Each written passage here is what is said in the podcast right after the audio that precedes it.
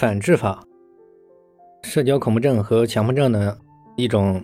实践证明非常有效的方法。这个反制法呢，是我在十几年前在咨询实践当中总结出来的。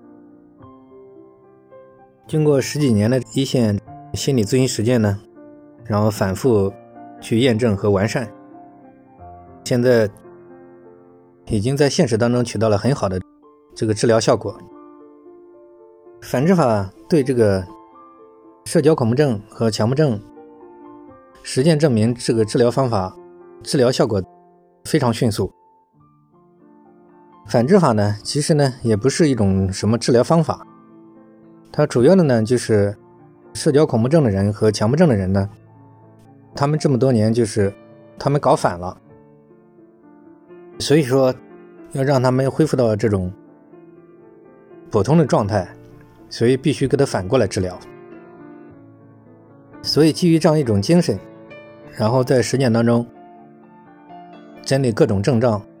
设计了一些这个具体操作方法。现在基本上已经感觉到在案例反馈当中得到非常迅速的效果。比如一些这种非常严重的强迫行为。反复的洗手啊，反复的这种检查呀，反复的询问呀，像有时候严重的，在我这边一次都可以持续七八个小时，然后就用这种反制法，针对他的这种恐惧的症状，然后给他反向操作。大部分案例反馈过来，基本上来讲，一两个礼拜的时间，就可以把他这个强迫行为这种。反复的程度，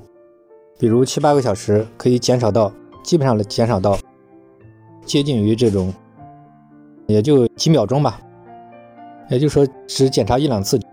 就可以结束。这个是被实践已经反复证明的。所以说，这个反制法发觉这个效果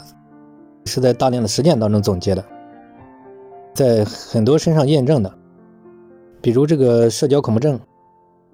然后就是我通过反制法的这种精神，基本上来讲，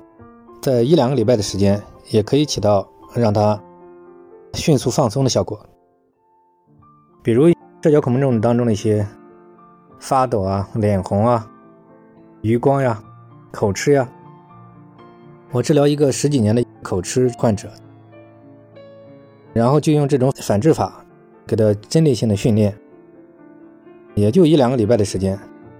基本上来讲，他自己反馈基本恢复正常。